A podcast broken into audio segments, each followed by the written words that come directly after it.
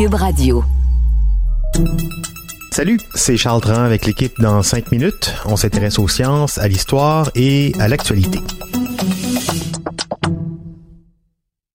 Aujourd'hui, on parle de gazon. Entretenir son gazon est définitivement un hobby. En tout cas, c'est de plus en plus une activité de fin de semaine dont plusieurs se passeraient, mais c'est aussi un danger pour l'environnement. De plus en plus de villes américaines permettent enfin d'avoir des pelouses plus sauvages, mais euh, on est encore loin d'un monde sans tondeuse le samedi après-midi. L'histoire du gazon en Amérique avec Sophie Croteau. Une belle pelouse bien taillée est depuis longtemps un symbole de pouvoir et de contrôle. Déjà présente au Moyen Âge en Europe, elle servait alors à apercevoir les ennemis arrivés de loin du haut de son château ou tout simplement à avoir de grands pâturages pour que le bétail puisse se nourrir.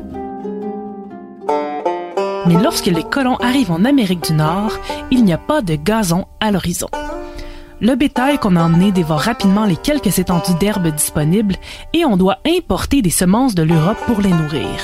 Et oui, le gazon tel qu'on connaît n'est donc pas indigène à l'Amérique du Nord, mais bien européen. Après la Révolution américaine, les pères fondateurs Thomas Jefferson et George Washington veulent importer la mode européenne du landscaping, c'est-à-dire de grandes étendues de gazon qui ne servent tout simplement à rien, à part être jolies à regarder et occasionnellement prendre le thé avec ses invités. Pendant que des milliers de travailleurs se démènent à défricher les terres pour l'agriculture, la grande bourgeoisie américaine impose donc à ses esclaves de couper la pelouse à la main avec une faux pour leur propre plaisir. Une centaine d'années plus tard, les banlieues se développent et se remplissent de nouveaux riches qui veulent eux aussi des pelouses luxueuses. Le célèbre architecte Frederick Law Olmsted, qui a entre autres conçu Central Park à New York et le Mont-Royal à Montréal, est même mandaté par la ville de Chicago pour planifier la banlieue de la métropole, où il prévoit que chaque maison sera bordée de gazon de tous côtés. C'est donc le début de l'opulence verte pour le gazon partout en Amérique du Nord, surtout avec l'aide de quelques inventions révolutionnaires. Un ingénieur anglais, Edwin Budding, invente la tondeuse mécanique, inspirée par le mécanisme de la machinerie produisant des tissus à l'usine où il travaille. Alors que l'Américain Joseph Lessler invente le gicleur, qui profite de l'arrivée de l'eau courante dans les maisons pour s'abreuver. Au début du 20e siècle, l'entretien de la pelouse est devenu un art, comme en témoignent les centaines de publicités pour différentes machines qui sont soi-disant toutes meilleures les unes que les autres.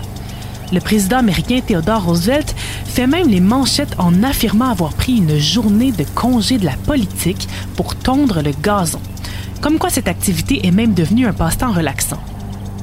Dans les années 20, la popularité montante du golf force aussi le département d'agriculture du gouvernement américain à développer un nouveau type d'herbe plus résistant et demandant moins d'entretien. Dans les années 50, les banlieues explosent de nouveau, cette fois accessibles à la classe moyenne blanche et aux vétérans revenus de la guerre, qui veulent eux aussi atteindre le rêve américain de la maison avec une pelouse parfaite. Les pelouses bien entretenues, aidées par l'invention de la tondeuse électrique dans les années 60, deviennent un symbole de réussite sociale, une idée qui persiste encore aujourd'hui.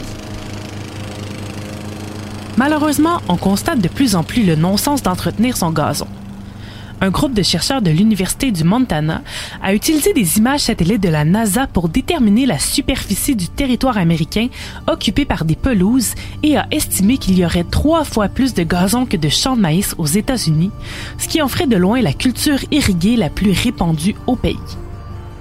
Mais cette culture unique et sans diversité est un habitat hostile pour la faune et la flore et engendre même des problèmes de santé parce qu'elle favorise les allergènes comme l'herbe à poux. Elle contribue aussi au changement climatique par le gaz des tondeuses, l'utilisation d'énormes quantités d'eau pour l'arrosage et l'écoulement de pesticides dans les nappes phréatiques. En fait, le seul avantage notable, c'est que le gazon coupé qu'on laisse sur sa pelouse ou qu'on envoie au compost absorbe d'importantes quantités de CO2. On peut donc espérer que le gazon passe un jour de mode, comme la cigarette. D'un point de vue naturel, écologique et donc même historique, le gazon devant sa maison, ça semble être un, Un gros non-sens. Les souffleuses à feuilles au gaz, les tondeuses au gaz en plus. C'est bruyant, donc pour rien. Merci Sophie Croteau, c'était en cinq minutes.